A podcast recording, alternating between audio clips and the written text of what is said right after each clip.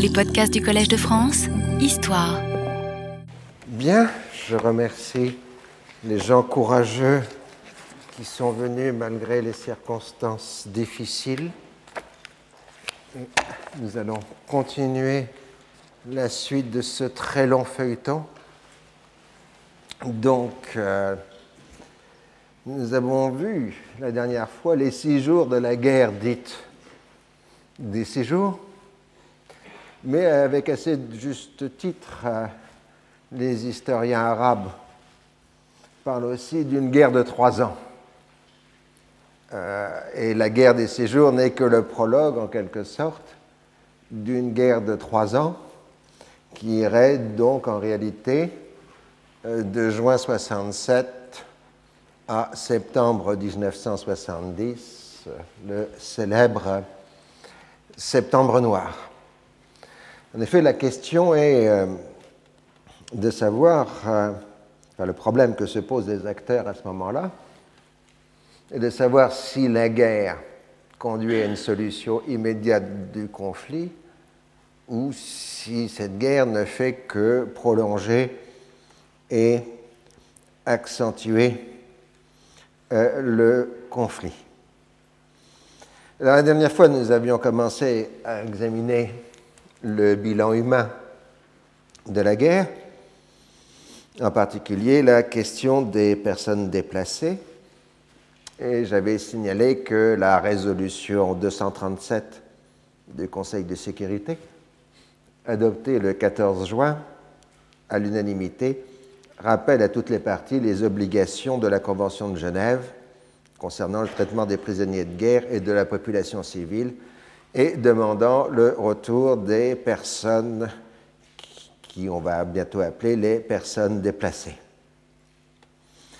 Alors, si l'état-major israélien avait travaillé sur des plans de contingence, comme on dit en langage militaire, c'est-à-dire au cas où, euh, des plans de contingence qui comprenaient l'occupation de la Cisjordanie, avec en particulier des projets d'administration militaire de la Cisjordanie.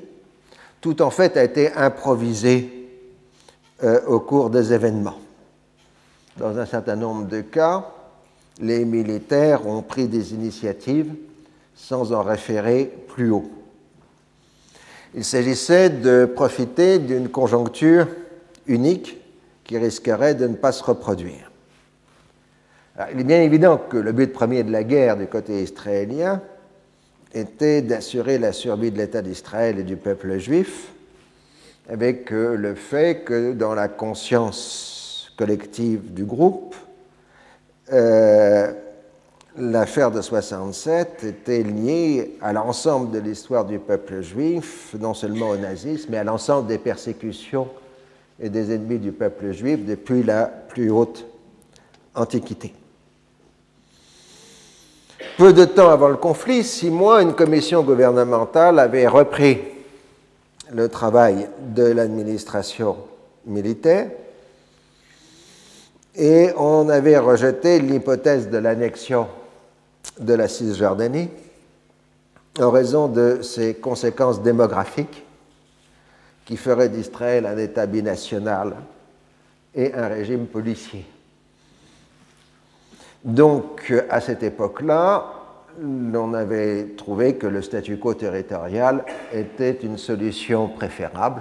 Et puis d'autre part, comme nous l'avions indiqué l'année dernière, euh, les Israéliens considéraient que les Américains ne toléreraient pas une occupation des territoires arabes et qu'ils contraindraient Israël à revenir sur les lignes de cessez-le-feu, euh, lignes d'armistice, comme il l'avait fait en 1957. C'est au deuxième jour euh, de la guerre, quand la victoire est assurée, que le gouvernement israélien commence à aborder la question de l'avenir. Egal Alon est partisan d'une occupation durable dans l'attente d'une normalisation politique qui permettrait de conserver une partie des gains territoriaux. Menahem Begin, qui siège à ce moment-là en tant que ministre sans portefeuille dans le gouvernement d'union nationale, refuse le terme de conquête, mais parle de libération de la Cisjordanie. Et il ajoute qu'il faut tout faire pour que les Arabes s'en aillent, mais avec toute l'humanité requise. Mais aucune décision n'a été prise ce jour-là. Lors de la prise de, Jérusalem, de la Jérusalem arabe,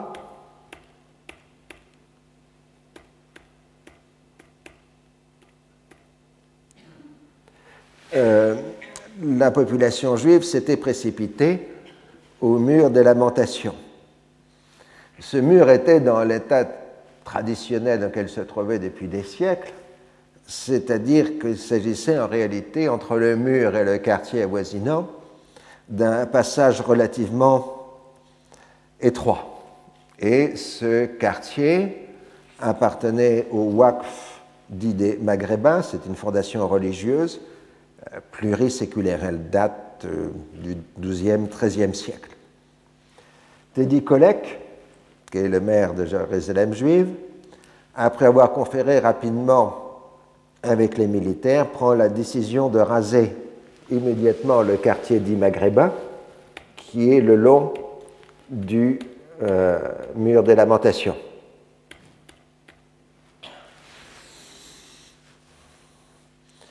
Alors, euh, pour les besoins de la cause, euh, ce mur, enfin ce quartier est défini comme une série de taudis, alors que ça n'avait rien de particulièrement choquant par rapport au reste de la ville arabe.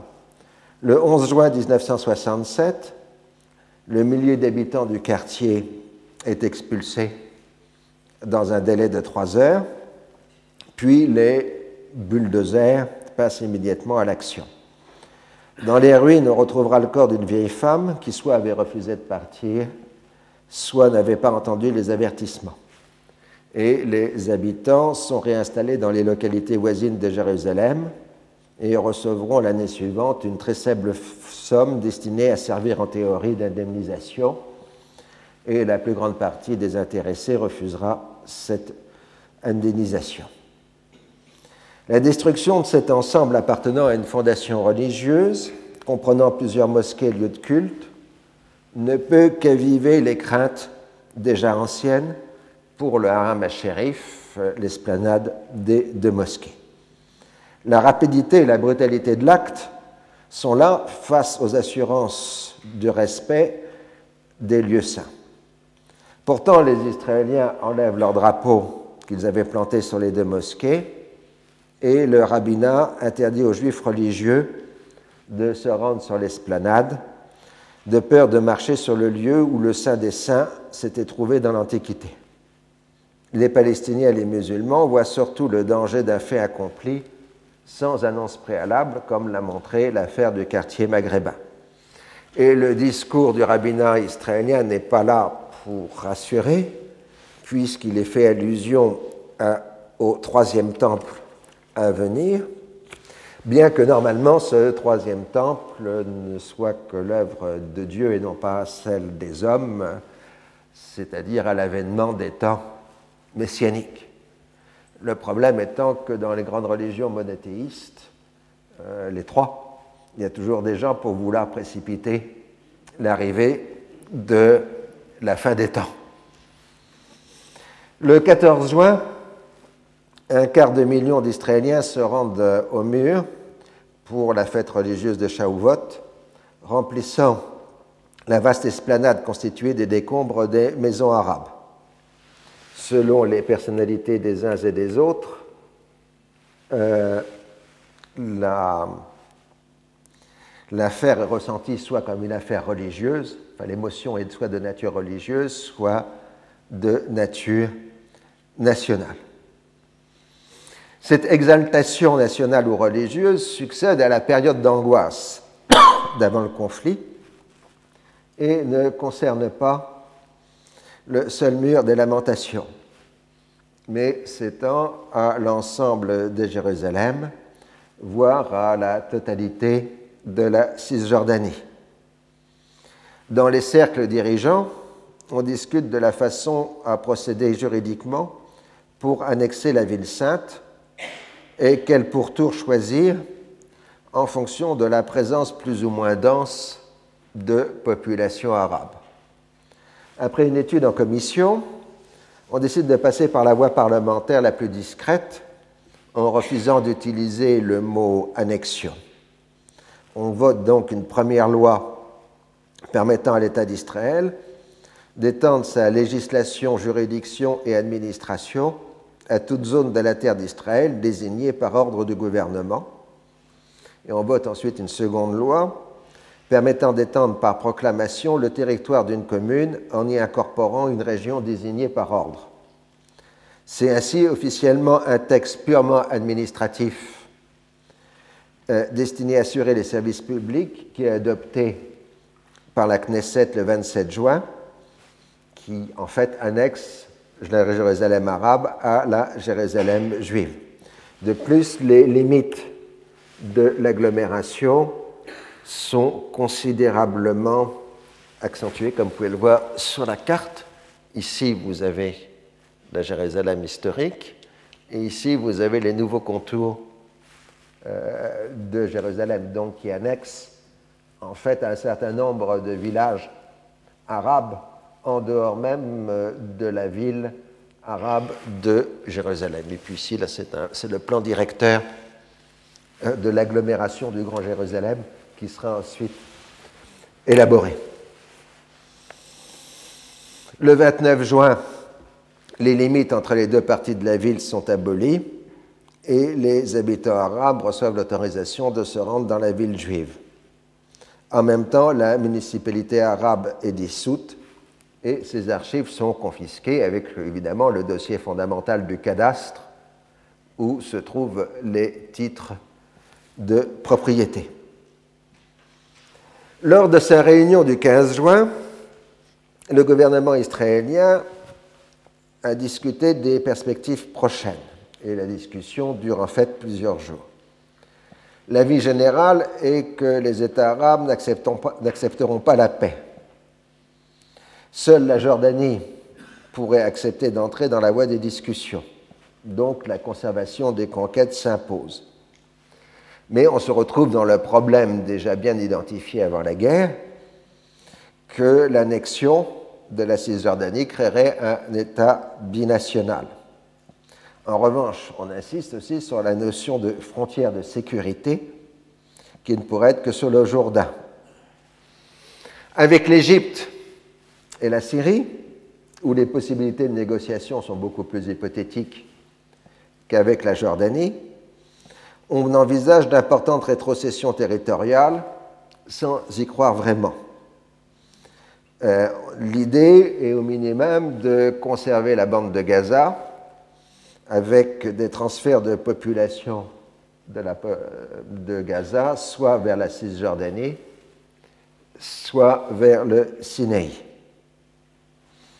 Dès le 9 juin, décision essentielle, le gouvernement israélien a aboli toutes les conventions d'armistice de 1949, y compris celle avec le Liban, d'où un problème juridique compliqué en ce qui concerne le Liban, puisqu'il n'y a pas eu de combat sur la frontière libanaise, bien que le Liban se soit considéré comme étant en état de guerre.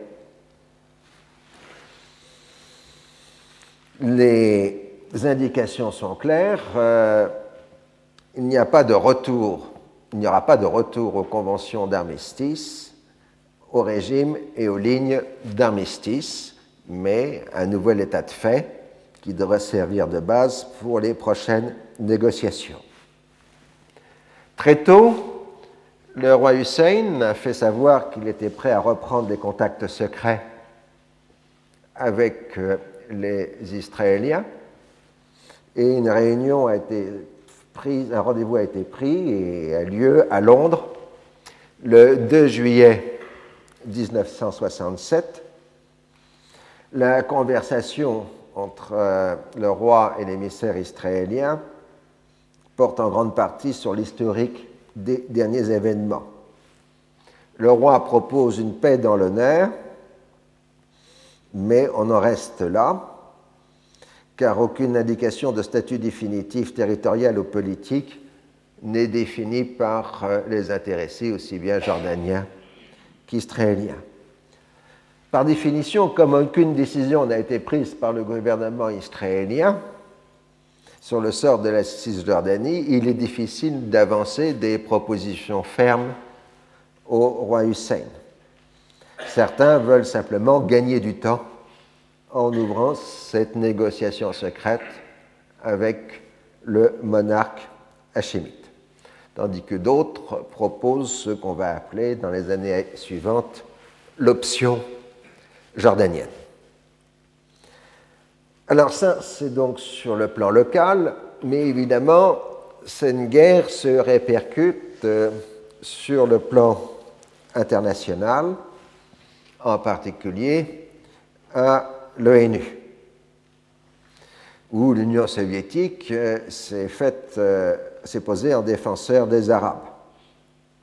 N'ayant pu obtenir une résolution du Conseil de sécurité demandant le retour aux lignes d'armistice, l'Union soviétique a obtenu la tenue d'une Assemblée générale extraordinaire de l'ONU à partir du 17 juin. En revanche, il y a eu accord, on l'a vu tout à l'heure, pour euh, la résolution 237 de caractère dit humanitaire. Les Occidentaux ne sont pas du tout enchantés à l'idée de cette réunion de l'Assemblée générale, y compris la France d'ailleurs, parce que la France euh, est très fière de son rang de membre permanent du Conseil de sécurité et donc ne veut pas dévaluer la fonction en transférant des pouvoirs du Conseil de sécurité à l'Assemblée générale. De toute façon, l'Union soviétique n'en est pas partisan aussi, parce que l'Union soviétique garde euh, un très mauvais souvenir de la résolution Union pour le maintien de la paix, qui autorise l'Assemblée générale à se saisir des dossiers en cas où le Conseil de sécurité n'arriverait pas à trancher. Pour les Américains, la perspective est claire, il faut un règlement d'ensemble mettant fin une fois pour toutes au conflit israélo-arabe. Or, euh, il est déjà clair que Nasser va se maintenir au pouvoir. Donc, la recomposition politique du Moyen-Orient, euh, recomposition que l'on espérait, n'aura pas lieu. Les États arabes dits modérés alliés des États-Unis restent toujours menacés par le mécontentement populaire et par la vague d'anti-américanisme qui euh, domine la région. Et les États arabes radicaux demandent déjà la tenue le plus rapidement possible d'un sommet arabe, et le lieu est déjà fixé, il s'agit de Khartoum, euh, au Soudan. C'est l'Algérie qui pousse à cette tenue euh, du sommet arabe. Les compagnies pétrolières américaines sont très inquiètes. Et euh, donc, dans cette perspective, du côté israélien, on n'a aucune indication claire sur une vision d'avenir en dehors du refus de revenir à la situation antérieure à la guerre. Eban évoque des discussions directes et bilatérales avec chaque État concerné pour définir la paix et son contenu territorial. Le 13 juin, lors euh, d'une conférence de presse, le président Johnson a réaffirmé l'engagement de son pays au maintien de l'intégrité territoriale de toutes les nations du Moyen-Orient, mais de façon assez embarrassée. C'est aux intéressés, dit-il, de dire quelles sont leurs intentions et d'énoncer des propositions de paix. Les États-Unis soutiendront tout règlement négocié. En fait, comme le dit Rusk à l'ambassadeur soviétique Dobrynin. Il n'est pas question euh, revenir sur les lignes d'armistice sans reconnaissance préalable d'Israël par les États arabes. La notion de règlement négocié est une notion particulièrement ambiguë. Si elle se traduit par euh, la confirmation du nouveau rapport de force créé par la victoire israélienne, il y a peu de chances que les États arabes acceptent une telle solution. Si on revient aux définitions territoriales d'avant le 5 juin, et si on y ajoute le règlement de la question des réfugiés palestiniens, avec au moins une application partielle du droit au retour, on est à peu près sûr que les Israéliens refuseront une telle perspective. La vision française, euh, exprimée par Couve de Murville le 15 juin, pose bien le dilemme. Le règlement doit tenir compte des réalités de toutes sortes, mais doit être aussi consenti, sinon il ne sera pas durable. Or, rien dans l'immédiat ne peut être raisonnablement espéré de la part des belligérants. Et la prolongation de la situation présente risque d'entraîner au cours des mois et des années à venir une dégradation, un pourrissement dont les conséquences seront redoutables. Et Couve-Numurville en revient au thème favori de la diplomatie gaulienne, euh, qui est la réunion et l'entente des quatre grands pour euh, définir un cadre pour euh, la paix au Proche-Orient. C'est une vieille idée gaulienne. de son côté, De Gaulle reste à ses positions d'avant le conflit, alliant étroitement la guerre du Vietnam à la situation au Moyen-Orient. Pour lui, une guerre en suscite une autre. La guerre du Vietnam, due à l'intervention américaine, a produit le processus psychologique et politique qui a abouti à la guerre au Moyen-Orient. La France a pris position contre les deux conflits, je cite, Aujourd'hui, la France ne tient pour acquis aucun des changements réalisés sur le terrain par l'action militaire, mais dès lors que la guerre s'est étendue au Moyen-Orient, la France considère qu'il n'y a aucune chance d'aboutir à un règlement pacifique dans l'actuelle situation mondiale, à moins que n'apparaisse un élément mondial nouveau. Cet élément pourrait et devrait être la fin de la guerre du Vietnam par le terme qui serait mis à l'intervention étrangère, c'est-à-dire américaine cette déclaration du général de Gaulle provoque la fureur des Américains et une campagne est lancée pour dénier à la France tout rôle de médiation. De toute façon, Johnson a toujours été hostile à l'idée de concertation à quatre. C'est une illusion de croire que les grandes puissances ont la capacité d'imposer un plan de paix au Moyen-Orient, explique-t-il les États de la région viennent justement de montrer combien ils échappent à la tutelle des grandes puissances. Alors, euh, il faut quand même créer un climat favorable à une reprise des discussions. Et par ailleurs, euh, on entre de nouveau dans une lutte contre le temps, puisque dès le lendemain du conflit, au sens le plus littéral du terme, les Arabes ont commencé à se réarmer. Enfin, la tenue de l'Assemblée générale implique que les États-Unis définissent publiquement leur position. C'est donc ce que fait Johnson dans un discours le 19 juin, avec la définition de ce qui va devenir la, la règle américaine, les cinq principes de règlement. Droit pour chaque nation du Moyen-Orient de vivre respectée par ses voisins, justice pour les réfugiés, respect du droit international maritime, ça ça veut dire liberté de circulation par le canal de Suez et euh, par le golfe d'Aqaba, fin de la course aux armements, respect de l'intégrité territoriale de chaque État. Mais sur ce point-là, le respect de l'intégrité territoriale, la formule utilisée par la présidente Johnson est particulièrement ambiguë. Car ce principe ne peut être appliqué que dans le cadre d'une paix entre les parties. Ce qu'il faut, ce sont des frontières reconnues et des arrangements qui apportent de la sécurité face à la terreur, la destruction et la guerre, et non ces lignes d'armistice fragiles qui ont été violées pendant 20 ans. Et de plus, on doit reconnaître l'intérêt particulier de chacune des trois religions pour les lieux saints de Jérusalem.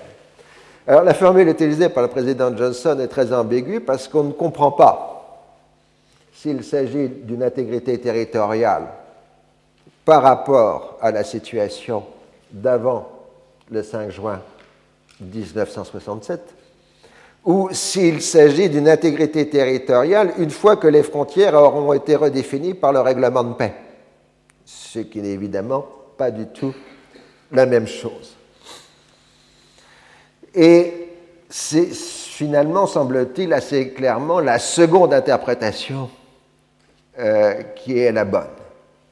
Alors là, on est sur un point absolument capital, qui est que les Américains ont changé d'approche et de doctrine concernant le contenu territorial, ceci sans aucune réflexion préalable euh, et sans aucune étude préalable de la bureaucratie américaine. C'est au point qu'ensuite, rétrospectivement, euh, les historiens américains chercheront à dire mais quand a-t-on changé de doctrine?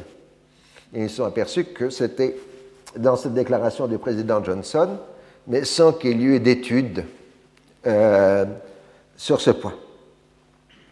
Alors le même jour,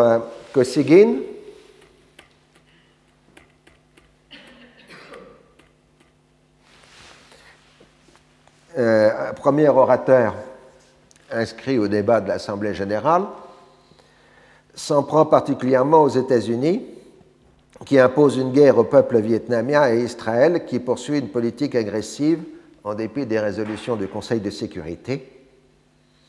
Et il souligne ce qui est vrai, qu'une grande partie des territoires occupés l'ont été après le cessez-le-feu et non pas avant. Il invite les grandes puissances à trouver un langage commun pour établir la paix au Proche-Orient.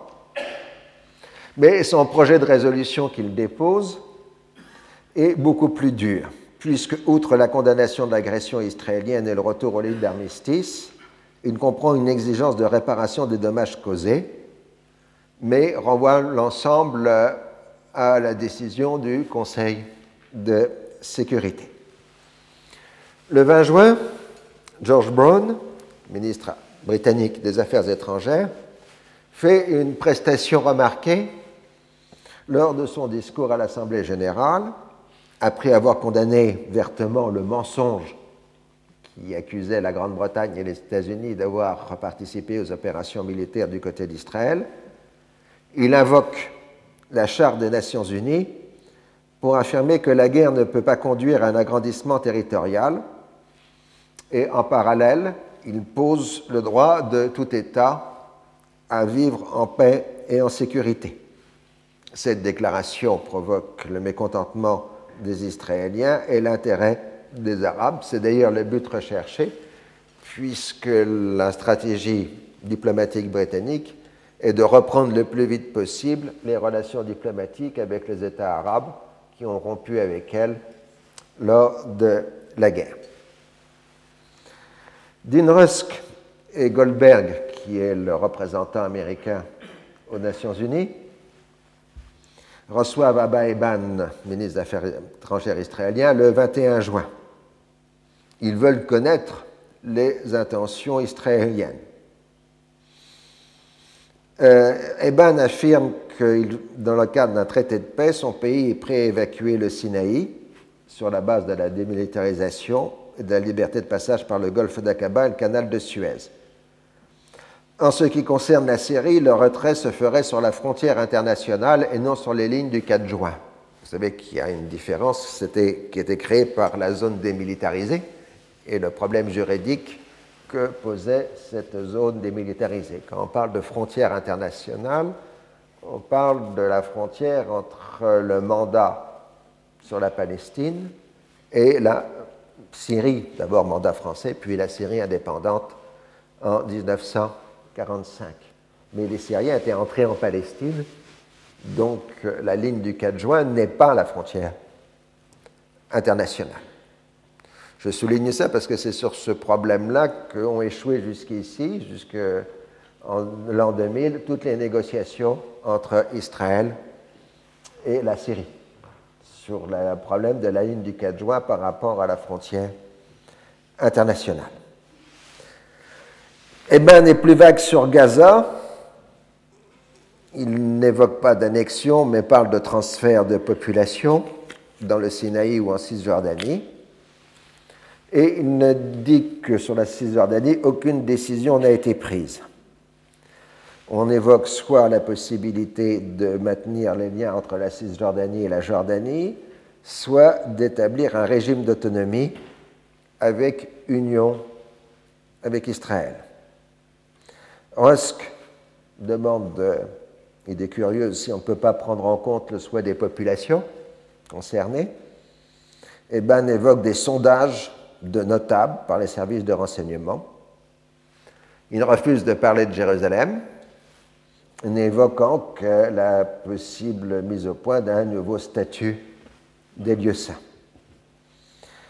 Alors, les premiers contacts entre Américains et Soviétiques euh, ont permis de préciser les vues de Moscou.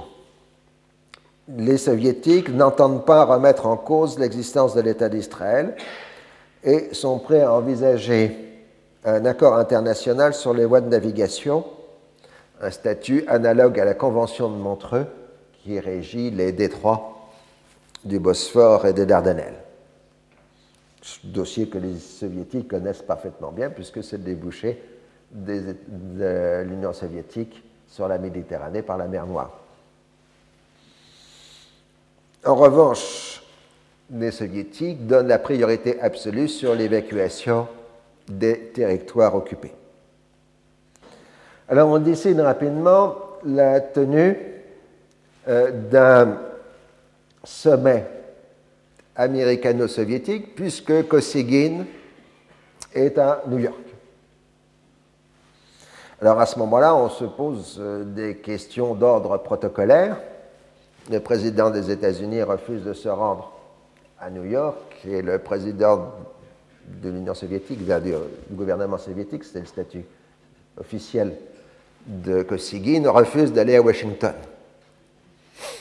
Alors les diplomates s'activent et il y a un, président d'université qui a une idée tout à fait brillante. Il propose euh, d'inviter les deux dans son université, l'université de Glasgow, qui a l'avantage de se trouver à mi-chemin entre New York et Washington, ce qui permettra à l'université de disposer entre autres d'un nouveau service téléphonique ultra moderne et d'un certain nombre d'aménagements euh, puisque la tenue d'un sommet s'accompagne, même le plus vite possible, d'un certain nombre de travaux d'urgence. Donc, euh, ce sera le sommet dit de Glasgow, seule rencontre au sommet de l'administration Johnson. Et c'est une réunion, comme vous le voyez, largement improvisée.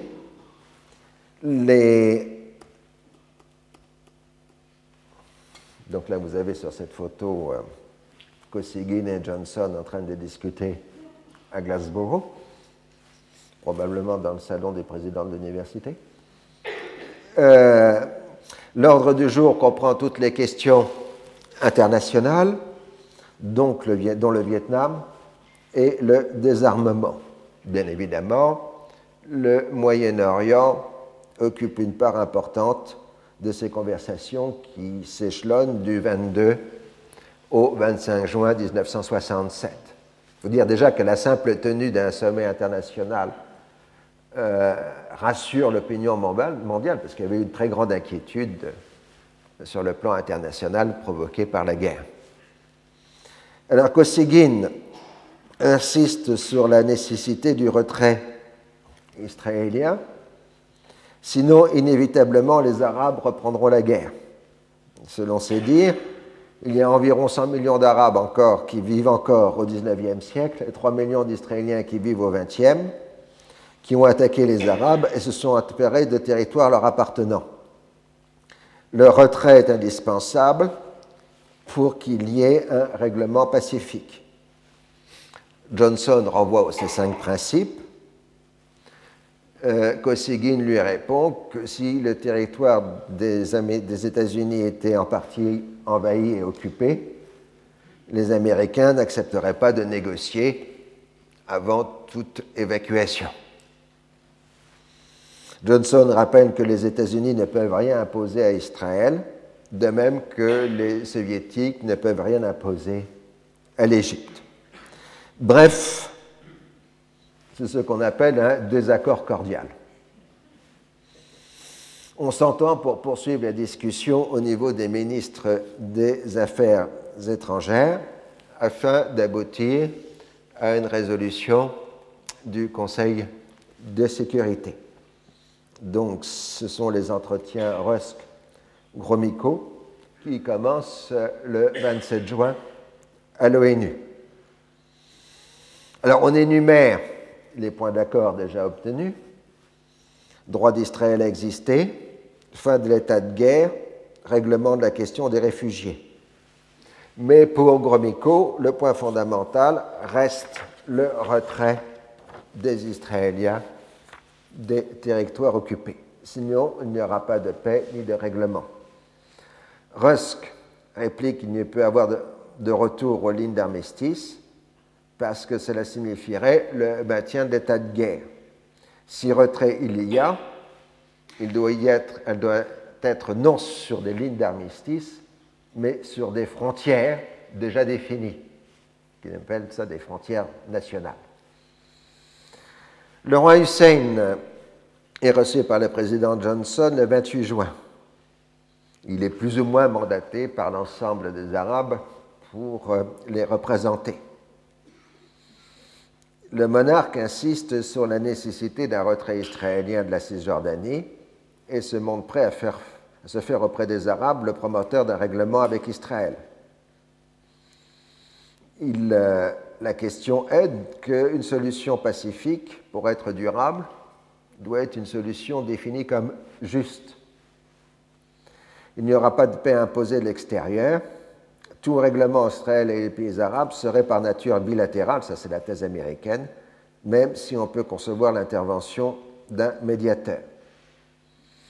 Il pourrait y avoir garantie américaine, disent euh, les Américains, mais garantie américaine des frontières finales définies par le règlement et non pas des lignes d'armistice. Sur le point plus bilatéral des livraisons d'armes américaines à la Jordanie, les Américains sont conscients des besoins de l'armée jordanienne, mais c'est encore trop tôt pour aborder ce dossier.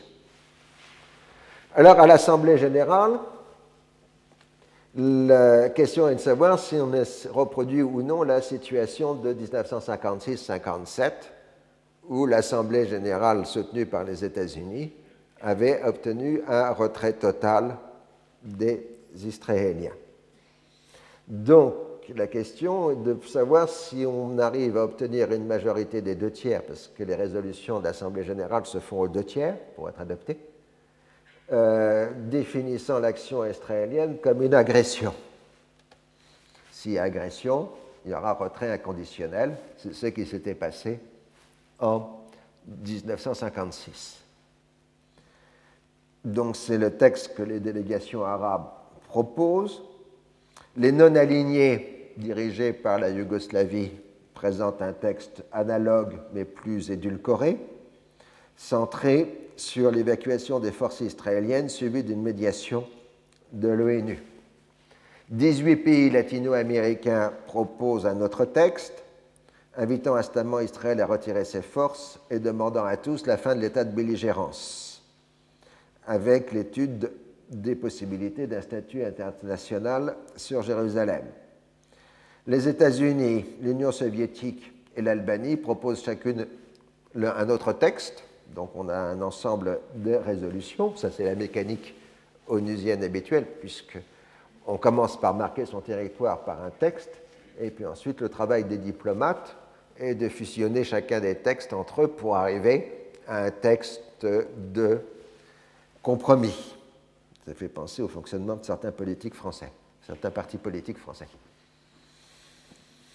Euh, donc, euh, la France soutient le projet yougoslave, tandis que les États-Unis s'activent pour empêcher tout vote prématuré à l'Assemblée générale. Car la politique américaine, comme l'explique Goldberg, est tout à fait hostile à cette tenue de l'Assemblée générale. Je cite, Cette Assemblée qui n'aurait jamais dû se réunir et qui avait été pour les soviétiques l'occasion d'une nouvelle campagne de propagande occidentale ne devait produire aucun résultat. Il ne fallait surtout pas chercher à récompenser les Russes de s'être mal conduits. Il ne fallait pas non plus songer à donner la moindre satisfaction aux Arabes, car ce serait faire le jeu soviétique. Il fallait au contraire que les Égyptiens, les Jordaniens et les Syriens parlent directement avec les Israéliens. Le plus tôt sera le mieux. Le 4 juillet, la résolution yougoslave obtient 53 voix contre 46 et 20 abstentions, donc on est loin des deux tiers. La résolution latino-américaine fait un peu mieux, 57 pour contre 43 et 20 abstentions.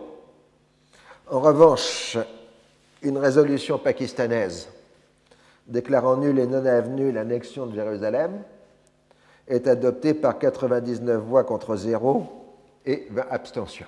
Donc là, on a la majorité des deux tiers. Officiellement, les États-Unis ont condamné l'annexion, mais se sont abstenus lors du vote, prenant au mot le caractère dit technique administratif du vote israélien d'annexion de la ville. Donc c'est quelque chose qui est de l'ordre de l'intérim, mais non définitif, ce qui explique l'abstention américaine. Euh, d'ailleurs, le 10 juillet, Abba Eban réaffirme devant l'Assemblée générale que le vote de la Knesset n'a qu'une valeur purement administrative et qu'il est impropre d'utiliser le mot annexion. Robert Anderson, qui était l'habituel messager américain au Moyen-Orient, c'est un ancien ministre euh, d'Eisenhower, et euh, qui est maintenant l'homme des euh, compagnie pétrolière, euh, se fait auprès de l'administration Johnson le porte-parole des compagnies pétrolières, justement, pour dire que la situation d'occupation des territoires arabes constituait des problèmes pour les compagnies pétrolières américaines dans leur rapport avec les États arabes. Et euh, qu'on parlait de guerre sainte, de djihad dans ces dix États. Mais on y reviendra sur ce point. Après ces votes euh, inefficaces, sauf celui sur Jérusalem, euh, l'Assemblée interrompt ses travaux pour une semaine euh, pour reprendre l'étude de la question. Les Américains laissent entendre qu'ils accepteraient l'idée de retrait contre celle de la fin de l'état de belligérance, mais les délégations arabes refusent d'en entendre parler. Le 12 juillet, l'Assemblée reprend ses travaux.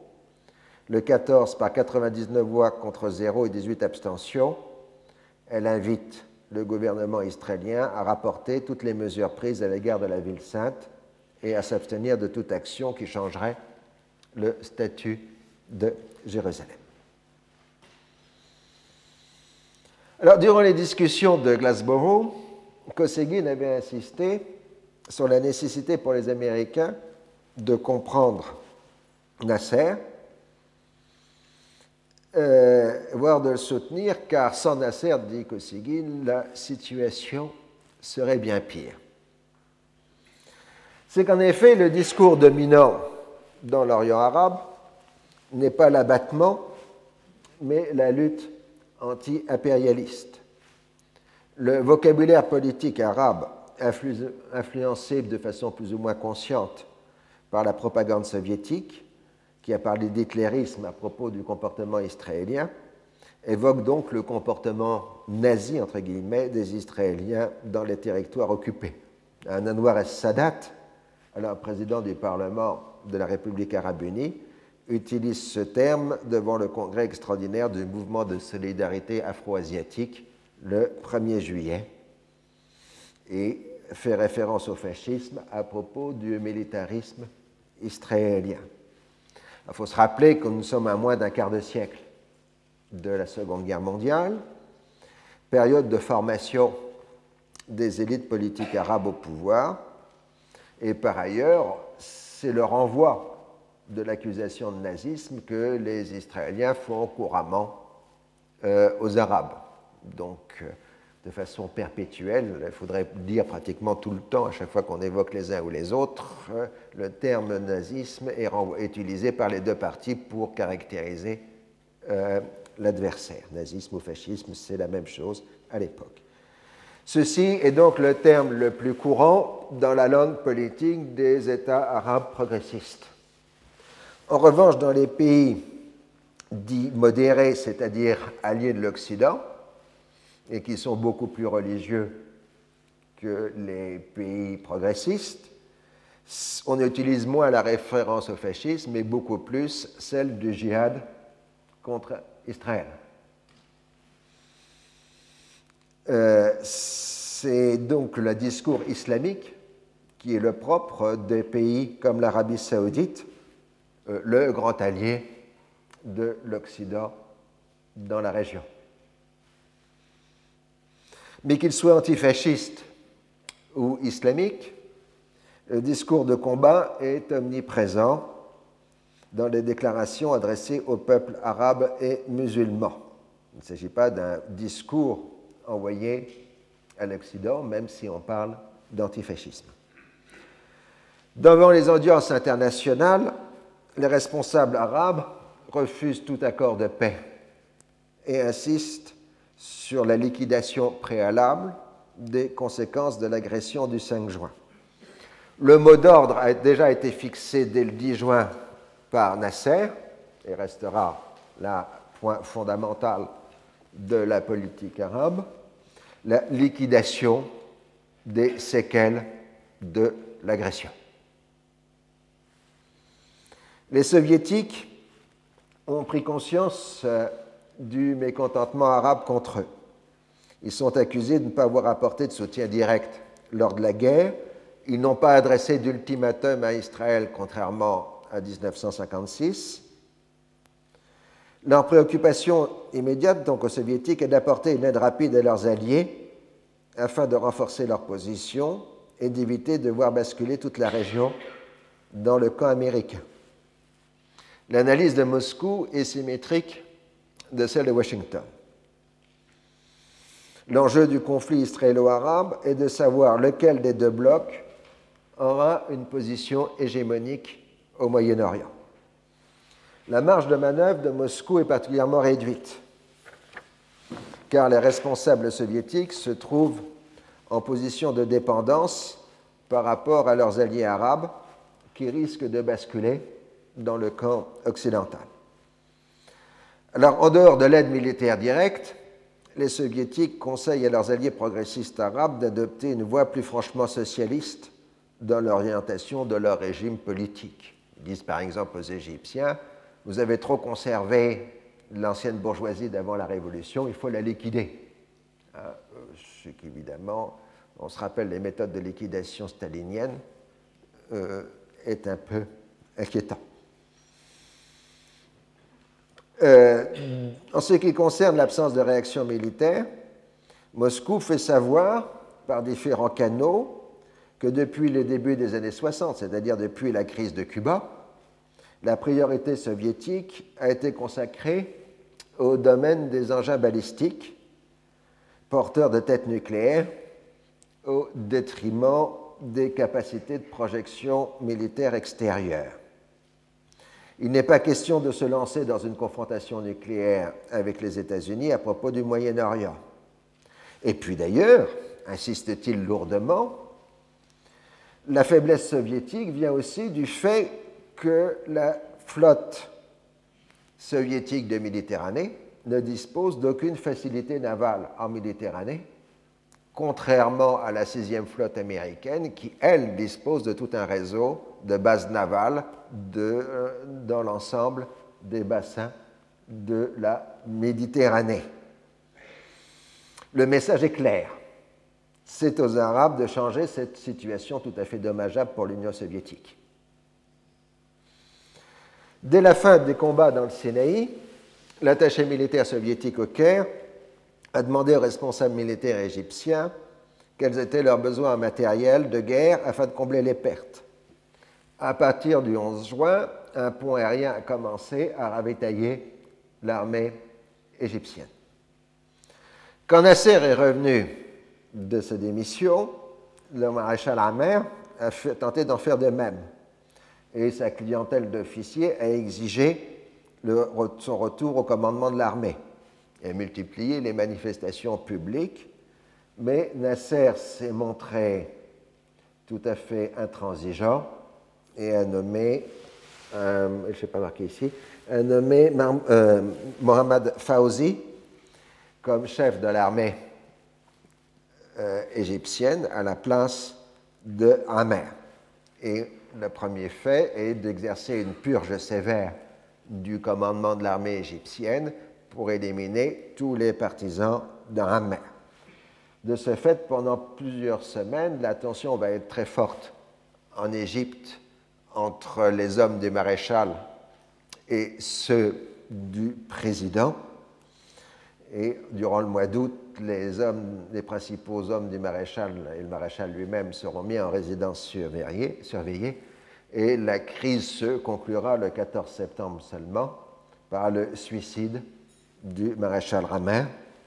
Pour un certain nombre de ses partisans, c'est un suicide à bout portant, comme on dit en français, hein, euh, c'est-à-dire un assassinat euh, camouflé en suicide. enfin, bon, la thèse officielle reste qu'il s'agit euh, d'un suicide.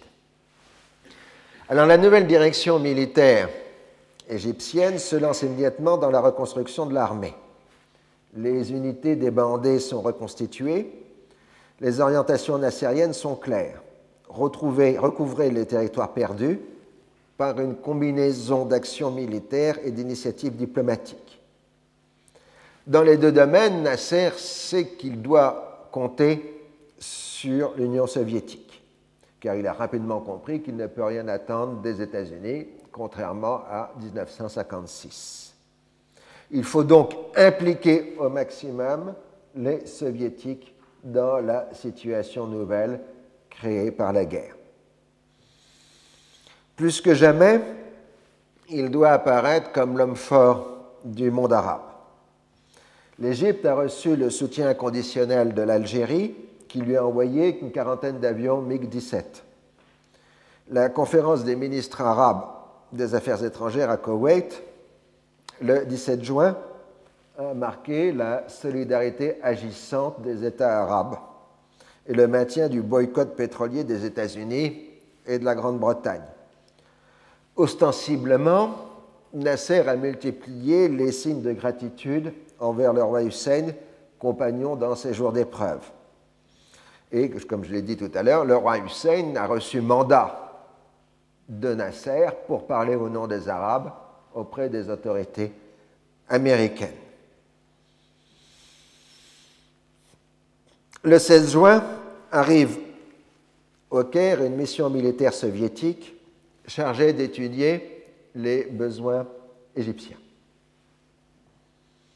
Au moment même où Kosygin se trouve à New York, un autre représentant de la direction collective de la Troïka au pouvoir officiellement en Union soviétique, Podgorny, est envoyé au Caire avec une délégation de haut rang. Les discussions commencent dès l'accueil officiel à l'aéroport le 21 juin. Nasser demande immédiatement une aide en défense antiaérienne ainsi qu'une présence navale soviétique dans les ports égyptiens. La réunion principale a lieu le 22 juin dans une atmosphère particulièrement cordiale, égyptiens, égyptiens et soviétiques se comprenant à mi-mot. Nasser marque que le non-alignement n'est plus à l'ordre du jour, puisque les États-Unis sont clairement du côté d'Israël. Il est prêt à déclarer que son pays est du côté de l'Union soviétique ce qui forcera l'Arabie saoudite, la Tunisie et le Maroc à dévoiler leur dépendance envers les États-Unis et l'impérialisme. Le premier geste de Nasser est d'ouvrir tous les ports égyptiens à la marine de guerre soviétique, ce qui influence évidemment considérablement la qualité des rapports de force en Méditerranée. Puisque, comme je l'ai dit tout à l'heure, les soviétiques, depuis la perte de l'Albanie en 1960, n'ont plus de port en Méditerranée. Le président égyptien demande des conseillers soviétiques pour contribuer à la remise à niveau de l'armée égyptienne, en particulier dans la défense antiaérienne, étant bien entendu que la reconquête du Sinaï sera le fait de l'armée égyptienne et non pas de l'armée soviétique. Outre l'aide militaire, l'Égypte a besoin d'une importante aide économique. Le lendemain, Podgorny, qui a conféré dans l'intervalle avec la direction, est en mesure de confirmer les engagements soviétiques. Il demande des précisions sur les buts de l'Égypte. Est-ce que le but de l'Égypte est de détruire ou non Israël? Nasser esquive la réponse en parlant, disant que la priorité absolue est à la défense de l'Égypte et que quand Israël s'apercevra du réarmement égyptien, il risque de lancer une guerre préventive contre l'Égypte. Alors clairement, Nasser joue la carte soviétique qui permettra le réarmement accéléré de l'Égypte. La présence des navires de guerre soviétiques dans les ports égyptiens, d'une part, sanctuarise ces ports par rapport au risque d'une attaque aérienne israélienne, puisque jamais les, Israéliens n'oseront atteindre un navire soviétique. En même temps, Nasser fait payer aux États-Unis son engagement en faveur d'Israël, tout en se dotant d'une possibilité ultérieure de marchandage avec les États-Unis. Parce que s'il implique les soviétiques, c'est pour pouvoir éventuellement négocier le retrait des soviétiques contre une contrepartie américaine. Ça, évidemment, on ne le dit pas aux. Mais ils ne sont pas dupes. Euh, dans les jours qui suivent, euh, Podgorny se rend en Syrie et en Irak et multiplie les engagements d'aide soviétique. Au début de juillet, la politique soviétique est maintenant claire. Le bloc de l'Est aidera les pays arabes à éliminer les séquelles de l'agression, mais en même temps fera passer le message que la guerre n'est pas la meilleure des solutions et que l'existence d'Israël ne peut être mise en cause.